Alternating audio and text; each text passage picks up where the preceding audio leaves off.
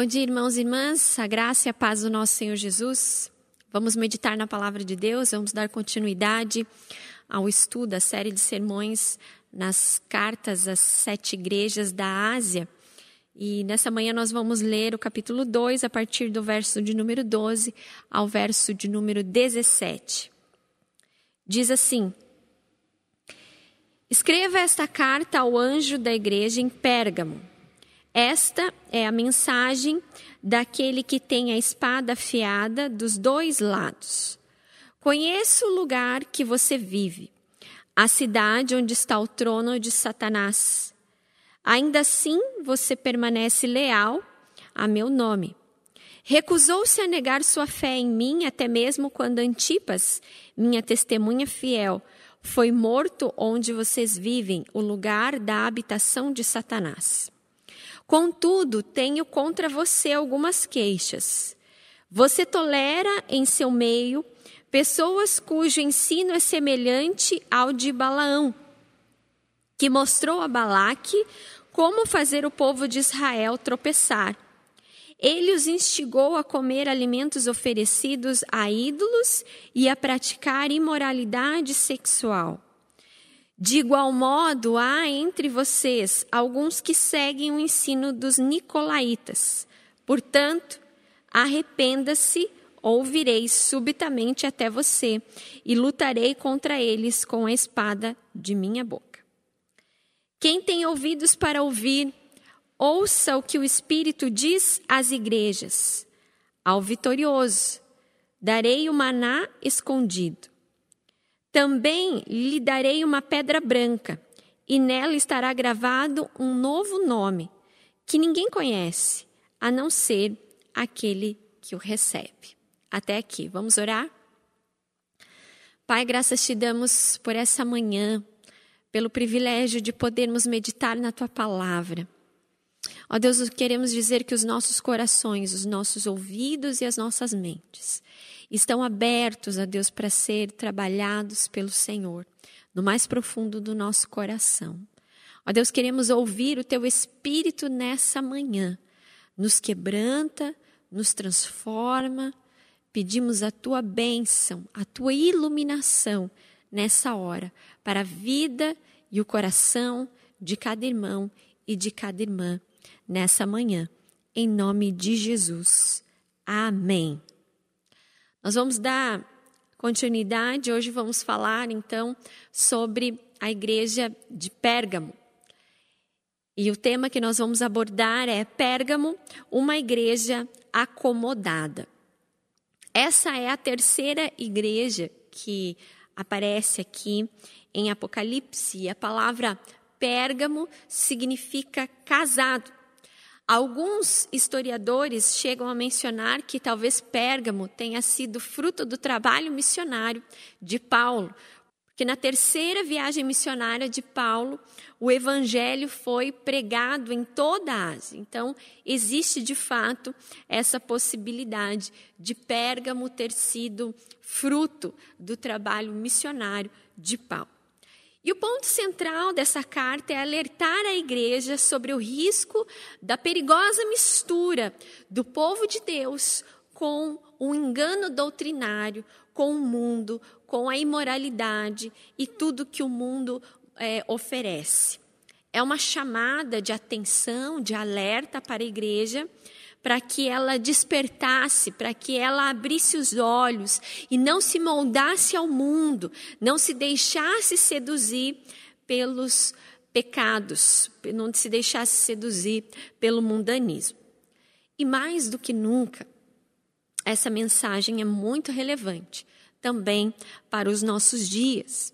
Nós precisamos ouvir o que Jesus disse à igreja de Pérgamo que vivia também sobre as pressões externas que estavam não só ah, é, exteriormente, mas principalmente adentrando a igreja. E hoje, a Igreja de Jesus, trazendo para nós, entendendo, e aqui, ah, quando nós falamos igreja, somos cada um de nós, é, nós também estamos suscetíveis às mesmas pressões no presente. Pérgamo, então, era uma capital política e cultural muito importante. Nela, o governo romano foi estabelecido. Em Pérgamo tinham muitas construções e foi onde se ergueu uh, um grande templo, maior templo uh, para César em toda a Ásia. Naquele tempo, então, eles construíam os templos uh, e o paganismo era muito forte, principalmente a adoração a César. Se alguém adorasse qualquer outro Deus, imediatamente tinha que se prestar louvor e honra ao nome de César. Então, é, Pérgamo estava imersa num lugar onde havia muita idolatria e isso era o cotidiano daquelas pessoas. Incensos eram queimados. As, não, para eles não havia problema nenhum servir a outros deuses, né? Desde que César fosse o maior. Pérgamo era uma cidade, então, como nós falamos, onde havia muitos deuses, muitos templos e altares dedicados a vários deuses, como Zeus, Atenas, Asclépio, que era o deus da serpente, era o deus que realizava curas, e era o deus da cidade de Pérgamo. Veja que a idolatria era tão forte que a própria cidade tinha o seu próprio Deus. E então, esse Deus né, das serpentes, da, das curas, Asclépio, ele reunia muitos médicos, muitas pessoas também iam até esse templo pedir cura ah, na sua saúde, eh, em busca de solução para alguma doença. E ali acontecia esses rituais e ele era o deus das serpentes porque nos templos haviam cobras e acreditava-se que essas cobras ah, iam por cima do corpo, então elas realizavam aí esse efeito, esse poder curador. E até hoje, né, é uma curiosidade que ah, esse deus da serpente, ele da cultura grego-romana, ela foi para a medicina e hoje o símbolo da medicina, se todos uh, se lembrarem, é uma serpente enrolada no bastão. Então aí porque vem, né, dessa dessa dessa mitologia aí grega do deus Asclépio. E muitos pessoas iam a Pérgamo porque lá também residia ah, uma escola de medicina. Ah, muitos teólogos relacionam esse deus serpente com a serpente do Gênesis, né? apresentando aí como ah, aquela que seduz, que é sedutora. Em Pérgamo também, além de toda essa questão da idolatria a deuses, adorar outros deuses não era problema para eles. Havia também, ah, em Pérgamo, foi descoberto ah, através do material de pele de animais, o chamado então pergaminho, né, o material para escrita, que veio a substituir o papiro. E Pérgamo então se gloriava dos seus conhecimentos, ah, das suas descobertas, do seu paganismo, da sua idolatria e também da sua cultura. Então, em meio a tudo isso, a igreja de Jesus estava imersa nesse, nesse contexto todo que nós falamos aqui um contexto de idolatria, um contexto de imoralidade, que seduziam e estavam seduzindo muitas pessoas, inclusive ah, pessoas da igreja. E esse era o perigo que a igreja estava enfrentando naquela época. Por isso, essa carta mostra esse alerta para a igreja, para que eles se lembrassem do nome da cidade, que era significava casado, comprometido. A cidade como um todo estava comprometida com o paganismo, com coisas que não agradavam a Deus. Mas a igreja precisava se lembrar com quem ela era comprometida? Comprometida com o verdadeiro Deus e não se deixassem seduzir pelo mundo. A igreja, quando nós olhamos para a palavra de Deus, a igreja é a noiva de Cristo. Aqui, e aqui no texto, Cristo se apresenta como aquele que tem a espada afiada de dois gumes. Isso significa julgamento. E com a espada, então, ele esquadrinha os corações para ver o que se passa dentro de nós. Em Hebreus 4, verso 12, diz que a palavra de Deus é viva e eficaz, mais cortante que espada de dois gumes. E ela penetra até o ponto de dividir a alma, o espírito, juntas e medulas, e então apta para discernir os pensamentos e propósitos do coração.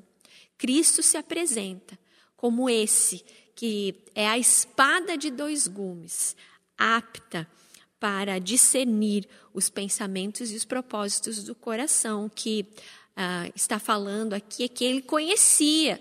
Tanto é que os próximos versículos vão dizer isso. Conheço, conheço onde vocês estão, conheço vocês. E na cultura romana, a espada, ela era o símbolo de poder e de autoridade. Também significava é, o julgamento ou punição de vida e morte. E César, para os pérgamos, tinha a palavra final. Naquela época, ele teria que ter a palavra final. O que ele falava se tornava lei. Então Jesus resgata esse princípio que a igreja dele deveria viver, que era estar de ver, verdadeiramente debaixo da sua autoridade. Prestar culto somente a Ele, se comprometer somente com a verdade dele, que vem dele. E então ele se coloca como autoridade máxima, ele, se, ele tenta lembrar a igreja desse comprometimento com ele. Ele é o guerreiro divino, que é aquele que tem poder sobre a morte, sobre a vida, e a palavra dele é final, e o seu reinado é absoluto. Então, Jesus, como nas outras cartas, isso faz parte do estilo aqui literário, das divisões das cartas, ele faz um elogio a igreja de Pérgamo, ele faz um alerta, uma crítica, mas também uma promessa. Então, em primeiro lugar, o elogio que Cristo, que Jesus faz a essa igreja, a igreja de Pérgamo, é que ela era leal em meio às pressões. Leal em meio às pressões. Veja, Diz a carta: Conheço o lugar onde você vive, a cidade onde está o trono de Satanás. Assim você permanece leal ao meu nome. Recusou-se a negar a sua fé em mim mesmo, até mesmo quando Antipas, minha testemunha fiel, foi morto onde vocês vivem, o lugar da habitação de Satanás. Esse elogio é uma palavra de encorajamento àqueles irmãos. Jesus sabia o significado, pois ele mesmo havia enfrentado as investidas de Satanás. Ele sabia o que significava é, estar num local onde Satanás é, exerce as suas pressões e as suas forças e as suas influências de tudo quanto é jeito. E isso a gente vê ah, na vida de Jesus, em Mateus capítulo 2, verso 13, 4, 1 a 11, quando fala da tentação, Mateus 27 também. E os crentes em Pérgamo viviam então onde se chamava o trono de Satanás. Imagina, é, mesmo dando esse, esse, esse contexto né, que eu falei aqui da cidade, além de todo esse contexto de paganismo, de moralidade, por tudo isso então se tornava o trono, a cidade se tornava o trono de Satanás. Alguém já falou que Satanás visitava as outras cidades, mas ele morava em Pérgamo. Olha que, que coisa forte. Mas o que, que era esse trono? Então, esse trono era a religião pagã. Como a gente mencionou aqui, era, era uma constante ameaça à igreja. Mas Jesus cita Antipas. E Antipas, há muitas interpretações que falam que ele era o líder uh, das, dessa comunidade existente em Pérgamo era o pastor da igreja. E ele havia sido morto por causa da sua fé. E aqui há o enaltecimento ah, do testemunho que Antipas foi porque ele não negou a fé até o último momento. Então ele é usado como exemplo para aqueles cristãos, um exemplo que devia ser seguido por aqueles crentes. Antipas então se destaca por sua fé e pela sua coragem. Ele não se prostrou, ele não se deixou levar pelas seduções que haviam em Pérgamo, ele não se deixou levar pelo paganismo, pela idolatria, ele não se rendeu, pelo contrário, até o último momento, ele defendeu a sua fé. Inclusive, a, o, o, significado de Antipas significa contra todos. Né? Então, contra todos, ele se levantou pela fé que ele tinha em Cristo Jesus. E aqui no texto, nas palavras, aparece: Foi minha testemunha fiel, morto no lugar onde vocês vivem, na habitação de Satanás. Antipas não foi derrotado, mas ele foi vitorioso por ter sido leal até a morte. Trazendo para nós Hoje a igreja ainda trava essa luta, a luta contra Satanás, contra o trono de Satanás. E o trono de Satanás estava na estrutura política, cultural e religiosa da cidade. Assim como naquela época, ainda hoje nós somos chamados a não nos acomodarmos, a não sermos simplesmente ah, uma igreja, uma religião, uma denominação, mas sermos cada um de nós uma igreja viva, uma testemunha fiel e leal do Senhor, custe o que custar até mesmo as últimas consequências de continuarmos a sendo leais e fiéis a Deus, combatendo o bom combate, não se curvando a poderes terrenos e mundanos. A palavra do Senhor diz que o mundo jaz no maligno. 1 João, capítulo 5, verso 19. Nós sabemos que somos de Deus e que o mundo todo ele está sob o poder do maligno.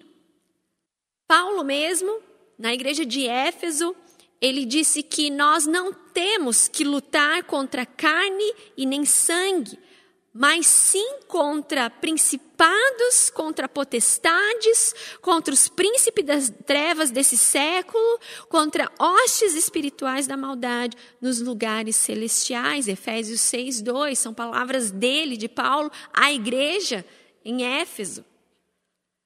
Essa ainda é a nossa luta, que não é contra carne e nem sangue, mas é contra o maligno. Muitas vezes nós nos acomodamos. Nós vamos achando como Éfeso, aqueles irmãos em Éfeso, acostumando com o local, acostumando com as coisas que acontecem ao redor. Mas nós precisamos sermos fiéis, leais ao Senhor e não nos prostrarmos e não nos acomodarmos, porque estamos nele, no Senhor, e temos um propósito de vencer essa luta através da nossa fé. Por isso, Antipas é a testemunha aqui que Jesus cita como aquele que foi leal até a morte, porque ele lutou através da sua fé. Assim como aqueles cristãos deveriam tomar Antipas como exemplo, porque haviam perigos, nós também devemos estar atentos e não nos acomodarmos diante das situações que muitas vezes estão ao nosso redor e estão ao nosso redor, as pressões mundanas ao nosso redor, nós precisamos, precisamos fazer essa escolha, ter essa coragem de combatermos um bom combate e não deixarmos que isso sorrateiramente possa entrar na nossa vida, como estava entrando na vida daqueles irmãos naquela igreja. Havia uma falha, havia uma brecha. Por isso, Jesus então faz o elogio, mas ele também faz um elogio, claro, com a finalidade, como eu disse aqui, de usar a Antipas como testemunha fiel, como se dissesse: olha, embora tenham alguns irmãos aí que estão se deixando seduzir, Antipas ele foi meu, meu servo fiel, ele foi minha testemunha fiel. Usá-lo, então, como esse exemplo. Havia uma falha e uma brecha que aqueles irmãos ah, talvez não, não tinham percebido por estarem acomodados. Esse é o perigo da acomodação. Nós não vamos vendo que as coisas estão acontecendo. Por isso, em segundo lugar, Jesus faz o alerta que eles estavam acomodados diante dos perigos. Acomodação diante dos perigos. E aqui, mais uma vez, nós podemos observar que não existe igreja perfeita, que a perfeição de fato só seremos, ah, só será alcançada no céu, mas enquanto estivermos aqui, nós precisamos, a igreja de Jesus precisa estar vigilante. A igreja de Jesus não pode ser acomodada, ela tem que estar de olhos abertos. Porque o maligno é esperto, o mundo é muito sedutor. Apesar da sua inconstância, ah, o pecado estava se introduzindo naquela, na vida daqueles irmãos, é, até mesmo de forma imperceptível. Porque, como nós falamos aqui do contexto, era cultural. Há tantas coisas culturais achavam que era normal. O maior perigo que eles estavam enfrentando não era a perseguição, mas sim o desvio doutrinário e moral. O perigo não estava somente externamente, mas haviam pessoas que estavam se deixando seduzir. Em Pérgamo havia um pequeno grupo que instigava os crentes a se comprometerem com o mundo. Haviam pessoas que estavam, ah, estavam tentando fazer a cabeça dos cristãos falando: ah, isso aqui não é pecado, isso aqui não tem problema, não. Olha, veja eu, eu também tenho meu Deus, eu faço isso e não tem problema. E as pessoas estavam caindo nessas falácias. A carnalidade, ela estava prejudicando os fiéis. E esse grupo aqui diz que eram pessoas que estavam, que ensinavam, que estavam vivendo na doutrina de Balaão. Esse era o alerta de Jesus, porque ele viu que aquelas influências mundanas estavam seduzindo irmãos daquela comunidade. Isso era o perigo que estava acontecendo ali. A igreja estava acomodada, porque eles estavam sendo tolerantes. Veja que aqui no texto fala: Eu tenho algumas queixas contra vocês porque vocês toleram.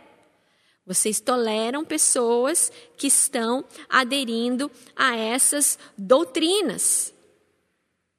Estavam fazendo vistas grossas. Aqueles que não estavam sendo seduzidos estavam é, sendo coniventes com aquilo que estava acontecendo na vida daqueles irmãos, na vida daquela igreja.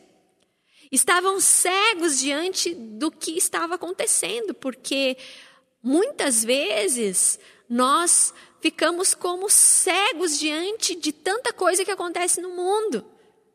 E nós precisamos abrir os nossos olhos. Haviam pessoas que estavam então seguindo os ensinos de Balaão e dos Nicolaítas. Veja, vamos fazer um parêntese aqui. Se nós olharmos os capítulos anteriores, a igreja de Éfeso estava combatendo os profetas que estavam ensinando as doutrinas dos Nicolaítas. Aqui em Pérgamo, ah, eles não estavam é, falando daqueles que estavam ensinando, eles estavam falando daqueles que estavam sendo adeptos, aderindo vivendo essas doutrinas, ou seja, estavam se desviando da fé cristã. Balaão era um profeta gentil do Antigo Testamento e a palavra fala em Números 25, versos 1 a 3 e também capítulo 31, 16, que Balaão ele aconselha a Balaque a atrair os israelitas e então a idolatria. Por isso que no texto aqui de Apocalipse fala é, que ele fez com que o povo de Israel tropeçasse. Ele então incitou com que o povo se relacionasse, os homens se relacionassem com mulheres pagãs, participassem de sacrifícios pagãos, e Jesus então repreende essa igreja, a igreja de Éfeso, por tolerar é, no seu meio que essas pessoas vivessem nessa tolice, vivessem nessas doutrinas. E o nome de Balaão significa ele destrói o povo. E o nome de Nicolau significa ele conquista o povo. E de fato isso aconteceu não só com o povo de Israel, mas estava acontecendo também com aquele povo da igreja de, de Pérgamo. Eles estavam se deixando destruir, eles estavam se deixando conquistar, serem seduzidos por essas doutrinas e então estavam ah, dando brecha, e essa foi a sua falha, tanto para aqueles que estavam vivendo aquelas doutrinas e continuando a adorar a Deus, mas também a igreja que estava tolerando que aquilo acontecesse. Muitas vezes a gente olha, a gente tem a impressão que talvez alguns cristãos estavam confusos em Pérgamo, porque a doutrina, inclusive, dos nicolaítas falava que não tinha problema nenhum. Ah, o que acontecesse com a nossa carnalidade não tinha problema nenhum com a nossa espiritualidade, com a nossa alma. E eles de fato estavam caindo nesse engano, porque aquilo que não provém da palavra de Deus causa em nós engano. E quando nós não conhecemos a palavra de Deus, nós falhamos e damos brecha a achar que muitas coisas são lícitas a nós, mas não são. E eles então estavam achando que aquilo não tinha problema nenhum. Jesus não estava só falando contra a obra e a doutrina dos Nicolaitas, mas ele estava falando contra aquelas pessoas, tanto as que estavam vivendo quanto a igreja que estava tolerando que aquilo acontecesse. Mas aquilo tinha problema sim. Estavam manchando a sua comunhão com Deus. Em Atos capítulo 15, uma das recomendações da igreja gentílica era que eles se abstivessem de relações sexuais ilícitas e de festas pagãs com carnes oferecidas a sacrificadas a ídolos. É o que nós chamamos hoje de ter um pé no mundo e querer ter comunhão com Deus. É ter uma vida dupla. Eles estavam tentando achar um, meio de viver conforme o mundo diz, entre os costumes da sociedade da época, e também ter uma vida cristã. Se acomodou, deixou de ver aquelas coisas como pecado. E trazendo para nós hoje, será que essas coisas também não são ameaças para nós? A palavra de Deus ainda ela ela é contextualizada para os nossos dias, ainda vivemos sim sobre essas pressões. Talvez não com o nome de doutrinas de Balaão e de Nicolaítas, mas são coisas que estão enraizadas nesse mundo e que quando nós olhamos para a sociedade, acham que tudo é normal. Acham que tudo não tem problema. Isso é cultura mundana que muitas vezes adentra as nossas casas, as nossas famílias e muitas vezes se torna prática da vida dos cristãos, de não terem uma comunhão genuína, muitas vezes acabam se desviando e caindo em heresias, em doutrinas que não procedem na palavra de Deus. A igreja de Jesus, ela não pode ficar dividida entre Jesus e entre o mundo. Como muitos pregadores falam por aí, a igreja de Jesus não pode flertar com o mundo. É forte, mas é uma grande verdade. Porque quando a igreja relaxa na sua comunhão com Deus, ela dá abertura para heresias, ela dá abertura para pecados e ela corre sérios riscos. Às vezes, eu percebo que por não querermos cair num fundamentalismo, por, muito, por não querermos cair num radicalismo, muitas vezes nós somos tentados a cair no liberalismo.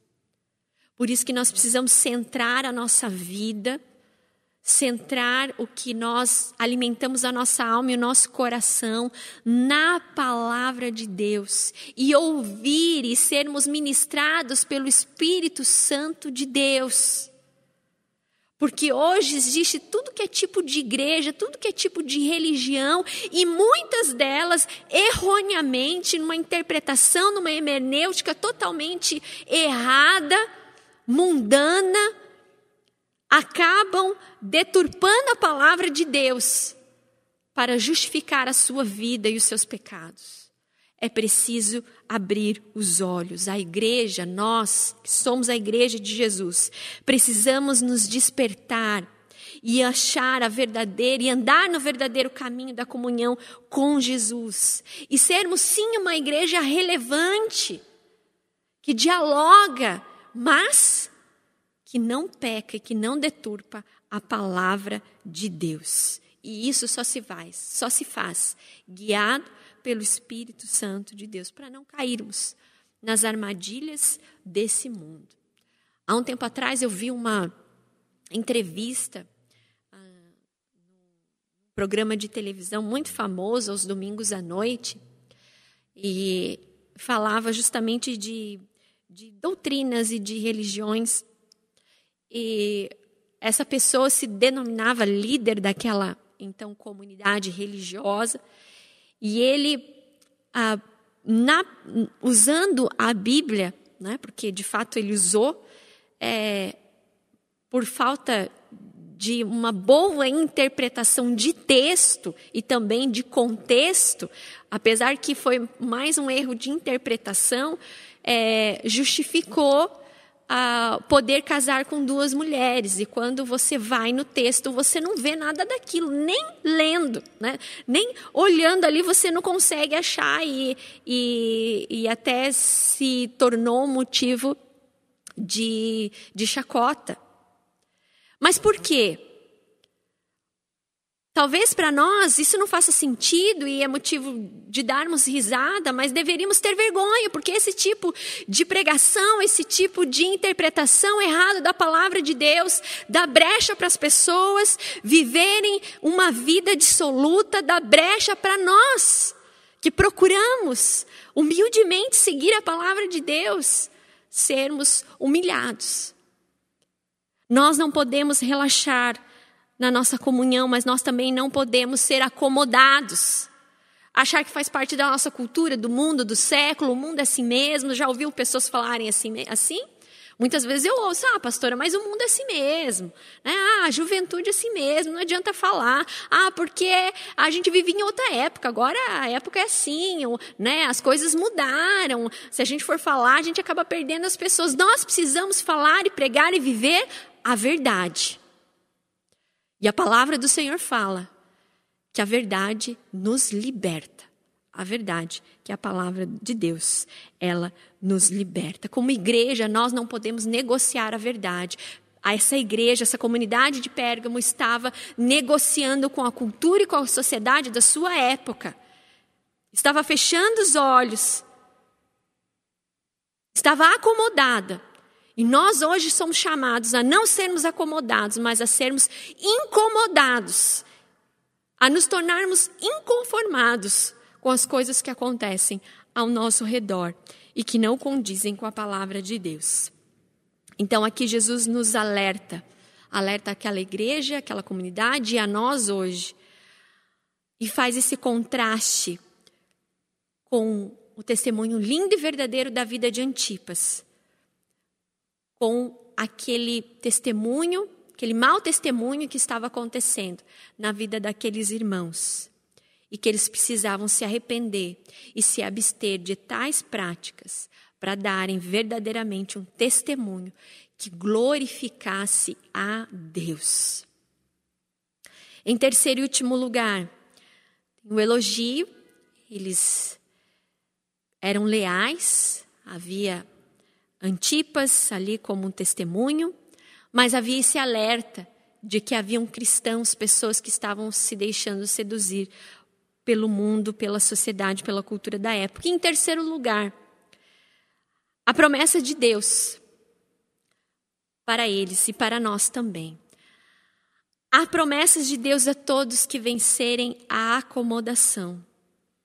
Jesus convida a igreja ao arrependimento e é aqui ele faz essa chamada de atenção e essa chamada ao arrependimento, não só aqueles irmãos, mas a toda a igreja.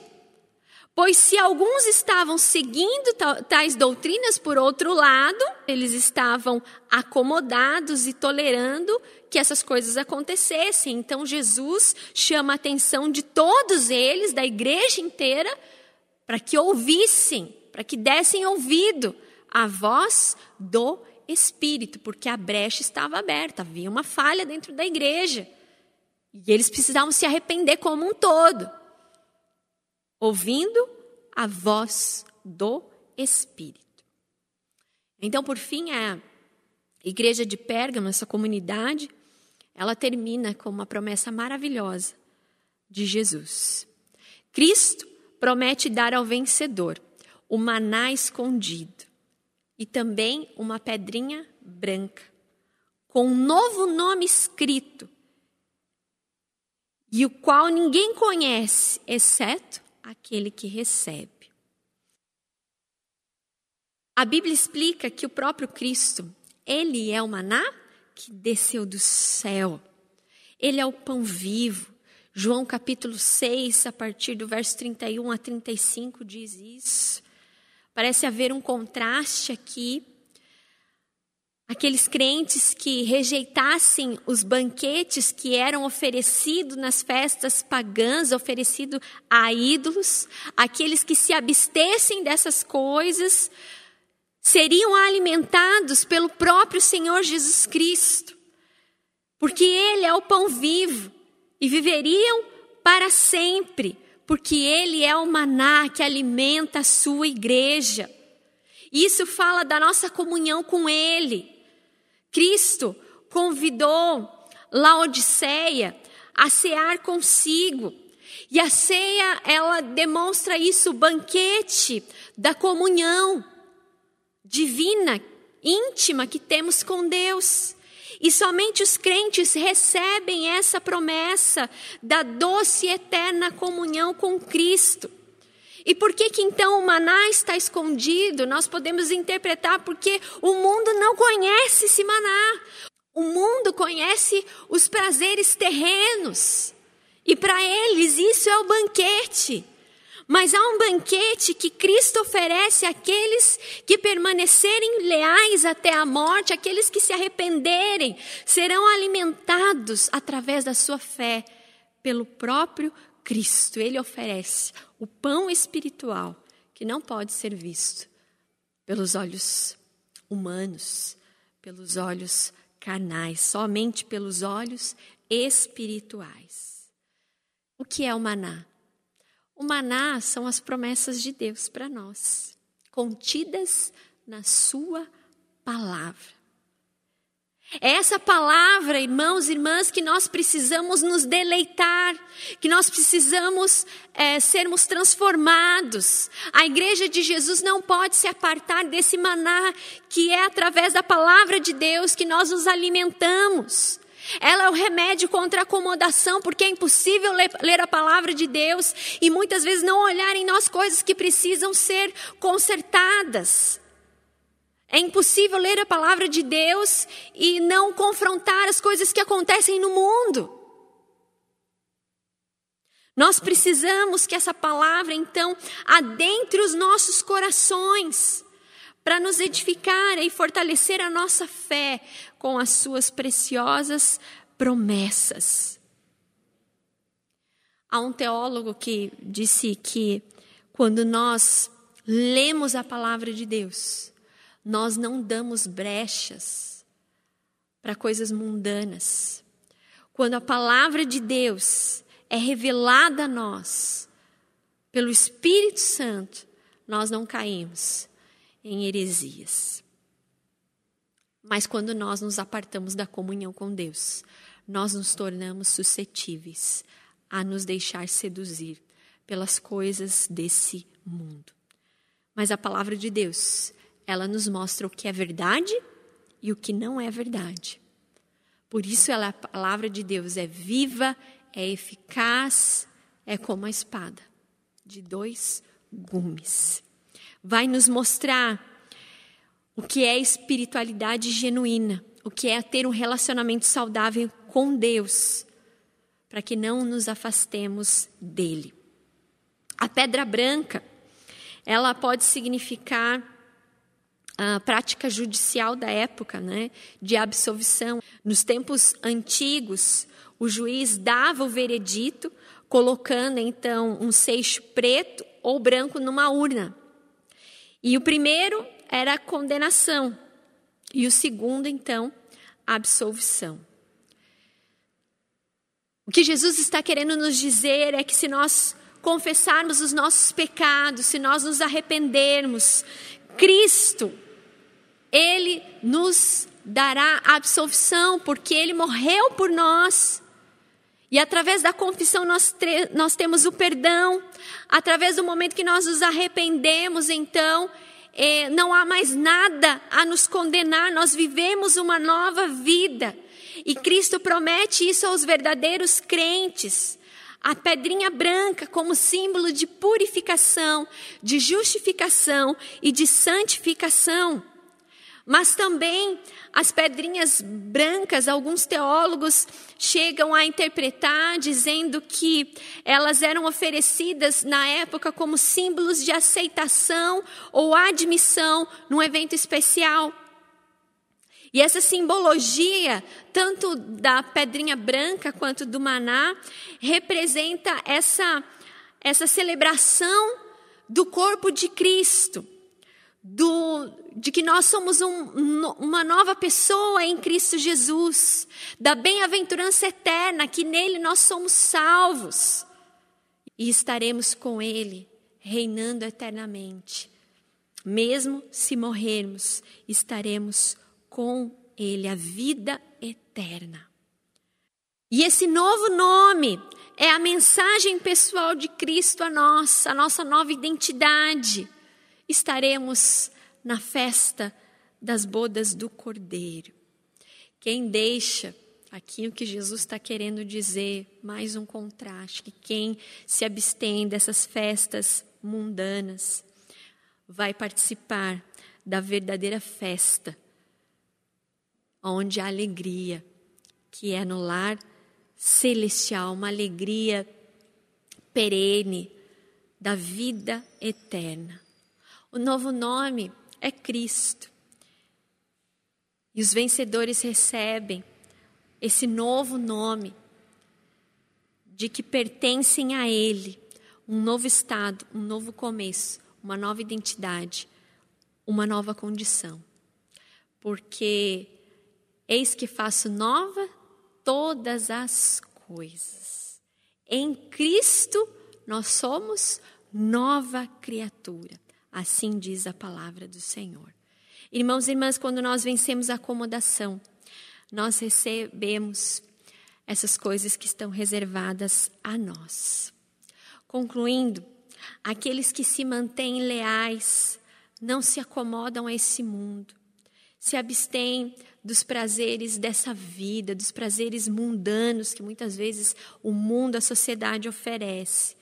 Será dada essa pedrinha branca. Participaremos do maná cotidianamente já, das promessas do Senhor, pela plena comunhão que temos com Deus. Pérgamo estava acomodada. Será que nós também não estamos nos tornando acomodados? acomodados às pressões, acomodados à cultura muitas vezes encalacrada na nossa sociedade, que muitas vezes confronta a nossa fé. E nesse confronto, será que a nossa fé tem vencido como Antipas venceu? Será que nós temos conseguido abrir os nossos olhos e discernir o que é certo e o que é errado? Ou estamos nos deixando seduzir por falsas doutrinas, por coisas que não provêm da palavra do Senhor.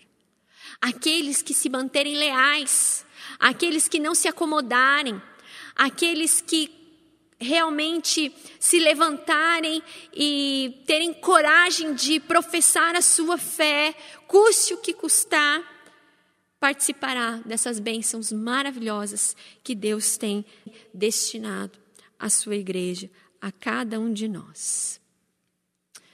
Irmãos e irmãs, que possamos olhar esse ensino, a carta para essa igreja de Pérgamo, e olhar para a nossa vida. E falar como salmista: Vê se há em mim algum caminho mau e guia-me pelo caminho eterno, pelo caminho da verdade. Será que não há coisas na nossa vida que talvez nós estamos pecando contra Deus, pecando contra a Sua palavra? Isso é uma mensagem séria, é uma mensagem que nos desafia, que nos confronta, porque a palavra de Deus é isso para nós. E aqueles que são filhos de Deus são confrontados em amor, não uh, com medo ou com temor, mas em amor. Porque o que Cristo quer para a sua igreja é santidade, é restauração, é salvação. Por isso, que nesse conselho de Jesus possamos dar, dar ouvidos à voz do Espírito Santo de Deus que sonda e conhece o nosso coração. E que participemos desse maná e que possamos ser alimentados e fortalecidos para vencermos os, os dias que são maus. Para que possamos resistir ao inimigo. E a palavra do Senhor nos diz que quando nós resistimos ao inimigo, ele foge de nós. Que possamos olhar para dentro do nosso coração e sermos sinceros perante o Senhor. Se de repente há coisas que para nós nós já encaramos como coisas normais da sociedade, que nós possamos olhar, lamentar e não ser adeptos a essas coisas que muitas vezes rondam a nossa vida, as nossas casas e estão na sociedade. Mas que nós possamos, com todo o nosso coração, com toda a força, vivermos uma vida que glorifica o nome do Senhor. E que possamos seguir o exemplo de Antipas e realmente sermos testemunhas, que Jesus possa olhar para nós, em nome de Jesus. Esse, esse é o meu desejo. Temos falhas? Temos, mas toda falha pode ser corrigida com o amor e a ajuda de Deus. E que Jesus possa olhar para nós, para cada um de nós, e falarmos: olha lá, foi minha testemunha fiel, leal, não negou sua fé, mas foi fiel até à morte. Que Jesus nos abençoe, que Jesus nos ilumine, que Jesus nos direcione, direcione os nossos passos nesses dias tão difíceis que nós vivemos. Que os nossos olhos estejam fixos no Autor e Consumador da nossa fé e que Cristo seja glorificado para todos sempre. Amém. Vamos orar? Pai, graças te damos pela tua palavra. A tua palavra que é viva, que é eficaz, Pai. Tu és aquele cuja palavra de Deus aqui nos falou hoje, Pai. Que conhece os nossos corações, a espada de dois gumes que penetra no mais profundo do nosso coração. Ó Deus, que o Senhor possa nos ajudar para vivermos um evangelho que realmente glorifique o teu nome que sejamos achados, cada um de nós, cada membro, cada filho, cada filha tua, Deus, como testemunhas leais ao teu nome, Pai. Ah, Deus, o Senhor conhece a nossa pequenez, o Senhor conhece as nossas falhas. Perdão, Senhor. Perdão. Perdão pelos nossos erros. Perdão a Deus quando muitas vezes fazemos vista grossas as coisas que não condizem com a tua palavra. Abre os nossos olhos, Senhor, para que possamos vencer essa luta contra o inimigo através da nossa fé. Ó Deus, fortalece a nossa vida, fortalece a nossa fé, aviva, Deus. Desperta a tua igreja, Pai, em nome de Jesus que possamos permanecer fiéis à tua palavra, que possamos nos dedicar, ó Deus, na leitura da tua palavra, que teu Espírito Santo nos ilumine, ó Deus, e nos dê, ó Pai, realmente a direção para o nosso caminhar, ó Pai. A Deus não permita, Senhor, que nós nos desviemos nem para a direita e nem para a esquerda, mas que possamos nos manter firmes no caminho, a verdade e a vida que é o Senhor. Tu és a nossa vida, Pai. Tu és a nossa vida. Ó oh, Jesus, tira as vendas dos olhos e que nós possamos olhar, ó Pai, com os olhos espirituais e podermos nos deleitar no maná que o Senhor tem preparado para nós. Porque a tua própria palavra fala que é da boca do Senhor que nós devemos nos alimentar, daquilo que procede da tua boca. Nem só de pão o homem viverá, mas de toda a palavra que procede da boca do Senhor, Pai. Ó Deus, que os nossos olhos, os nossos ouvidos estejam sempre atentos aos teus conselhos. Que assim como o Senhor deu o conselho a essa igreja, que nós hoje, cada um de nós, possamos estar com os nossos ouvidos abertos aos teus conselhos, ó Pai. Guia-nos, protege-nos, ó Pai, e dá-nos a vitória no teu nome, porque em ti nós somos vitoriosos, porque o Senhor venceu aquela cruz. E aquela, naquela cruz o Senhor derramou o seu sangue precioso por nós, para nos lavar, para nos purificar de todo pecado. E agora, em Ti, ó Deus, nós somos alvos mais que a neve, ó Pai. Ó Deus, em Ti já não há mais condenação para aqueles que confessam o Senhor Jesus como Senhor e Salvador, e Tu és o nosso Salvador, ó Pai. Tu és a nossa justiça. Ah, Senhor, continua com a tua boa mão sobre nós. Nos abençoe e que todos nós possamos desfrutar das tuas ricas promessas. Essa é a nossa oração, em nome de Jesus. Amém. Amém.